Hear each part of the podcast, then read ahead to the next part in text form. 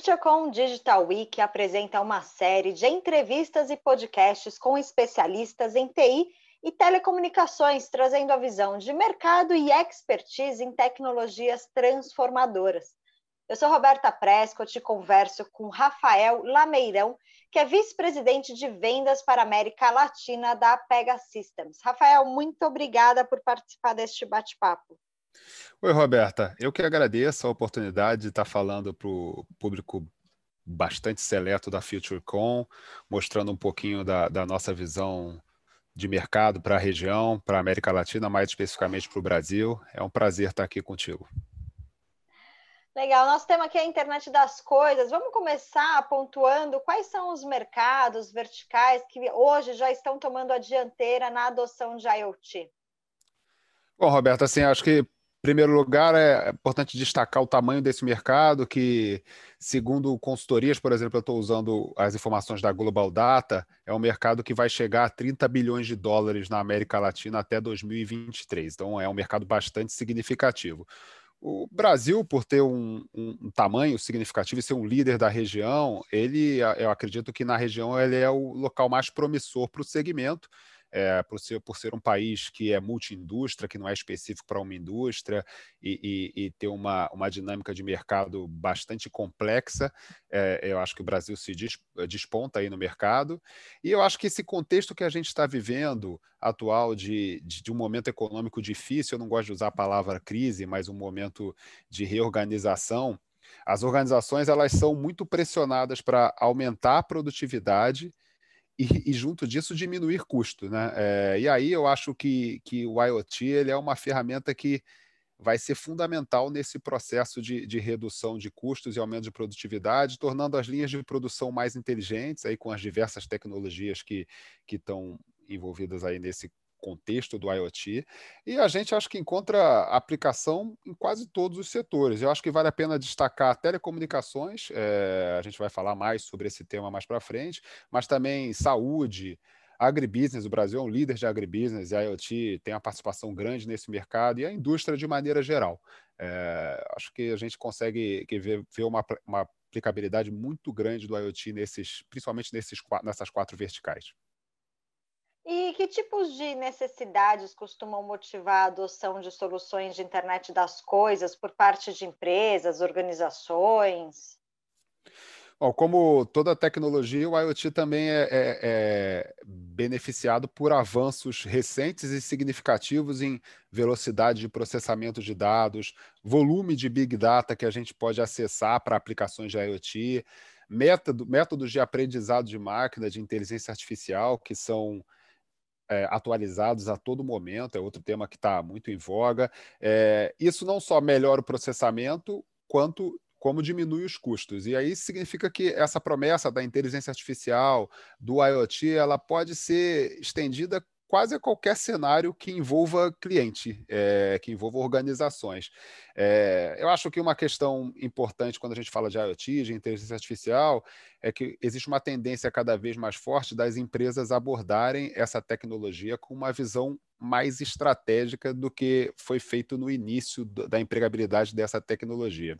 Por exemplo, é, parte da, da tecnologia de inteligência artificial que é feita com com o engajamento do cliente, ela, a gente às vezes tem alguma experiência, algumas experiências que são aquém da expectativa do que, os, do que os clientes têm, que eles desejam, dos anseios do cliente, o que eles esperam interagindo com essas tecnologias.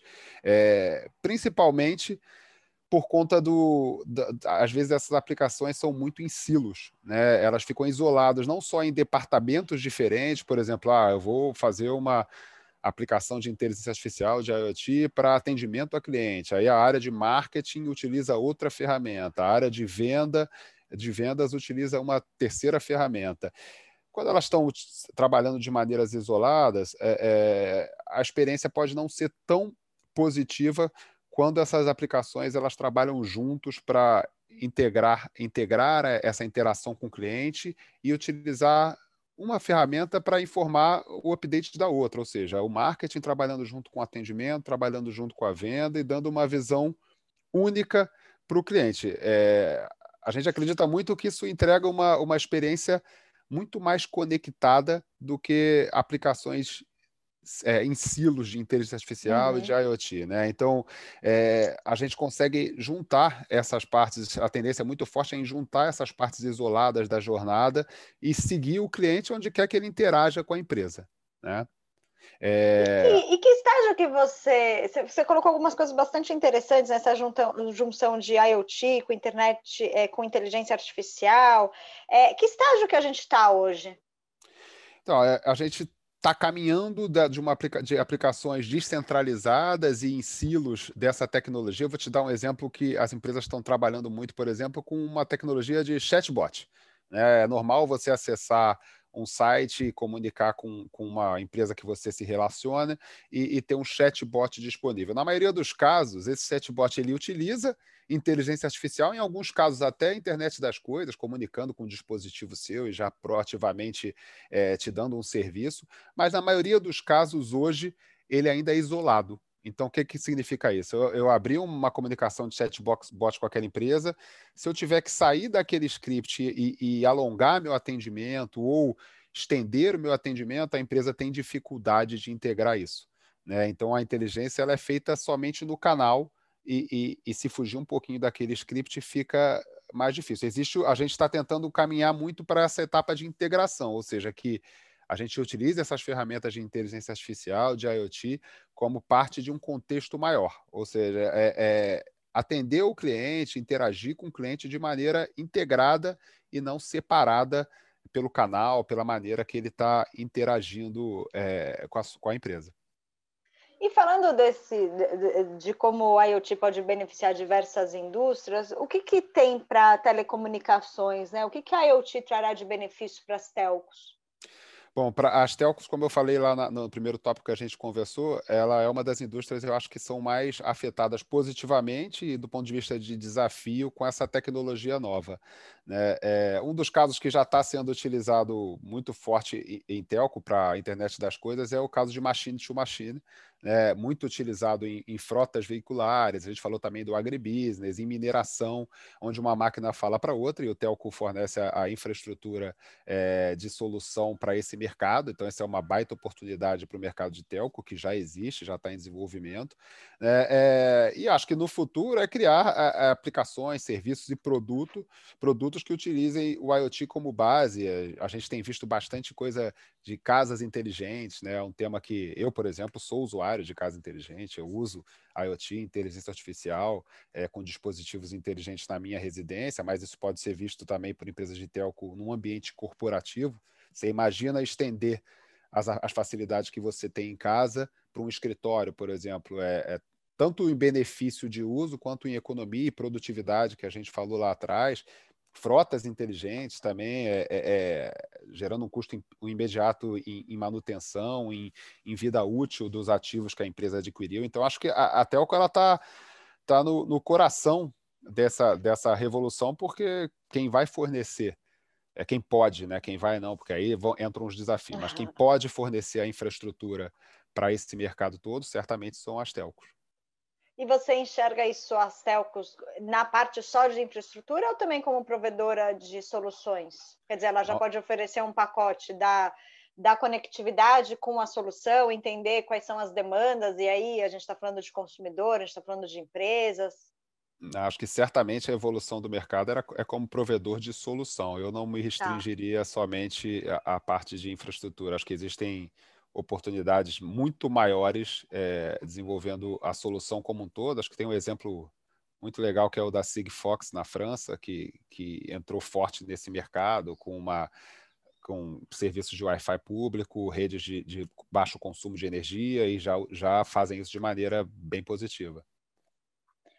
Agora, do ponto de vista do consumidor, quais são os benefícios que a IoT traz? É, aí a gente tem do ponto de vista de conectividade, e eu imagino que também novas aplicações, até como você mesmo mencionou, que sua casa é conectada. Então, é, acho que eu como toda nova tecnologia, o consumidor eu acho que é o maior beneficiário dessa, dos benefícios que isso vai trazer. A gente falou bastante das casas conectadas, das frotas inteligentes, mas até no acesso à rede, é, o IoT pode gerar um, um benefício. Hoje aqui no Brasil, é, qualquer aparelho que exija um SIM card ele é regulado pela Anatel. E aí vai a história dos desafios. Né? As telcos elas têm que estar preparadas para navegar nesse, nesse mercado do IoT, porque um novo entrante que consiga transmitir rede sem um IoT, que não necessariamente é, vai ser uma telco, ela pode entrar como concorrente nesse mercado a uma, uma, uma telco que possui uma infraestrutura de telecomunicações maior. Então, é, custo, acesso à rede. Eu acho que, além das aplicações, dos benefícios da ponta, como a casa inteligente, toda a tecnologia que vem junto com esses serviços, eu acho que o próprio acesso à rede pode ser revolucionado aí com o IoT. E do ponto de vista de segurança, né? É, como que estão as redes de IoT hoje? Elas são mais inseguras? Elas, como garantir essa segurança? E a gente também tem nessa seara ataques uh, de botnets vindo de equipamentos IoT que são coisas distintas, porque aí está na ponta. Como que você avalia todo esse ambiente? Bom, na medida que não só as pessoas, mas os ativos, os dispositivos estiverem 100% conectados em redes, subredes, a, a, as possibilidades de acesso a esses dados podem acontecer de N formas, acho que a gente conhece, eventualmente até acho que a gente ainda não conhece.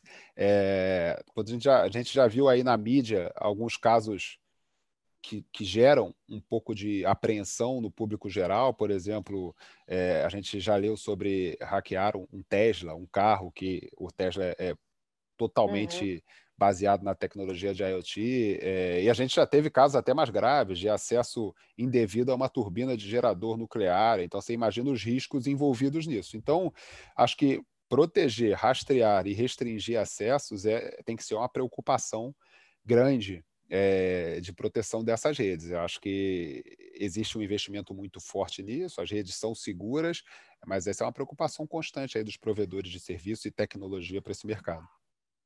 E como é, é, é uma preocupação constante, claro, mas como você assegura essa segurança com essas diferentes pontas? Porque você tem a, ponta do usuário, que pode ser tanto um consumidor final, como uma aplicação para uma indústria, ou é, casos bastante sensíveis, um carro, um, um, equipamento de cirurgia.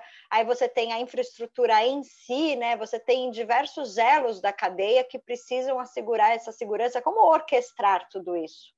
É, como eu como estava falando, eu não tenho a pretensão de, de, de, de, de, discorrer sobre segurança em rede, porque, assim, primeiro, a primeira complexidade é que são N pontos de acesso. Né? O, o hacker, um, um, acesso indesejado, ele pode ocorrer na sua geladeira, por exemplo, que, que roda um serviço de IoT que tem acesso à rede, pode acontecer no provedor de infraestrutura, na própria empresa de telecomunicações que, que provê o, o, o, o serviço de acesso à rede, à internet. Então, sim, tem N N pontos de entrada. Eu, é, eu acho, eu trabalho num, num, provedor de software e é uma preocupação muito grande, por exemplo, da minha empresa, da Pega, em ter soluções seguras, já que a gente nós temos soluções para empresas é, que atendem milhões de clientes, bilhões de clientes no mundo.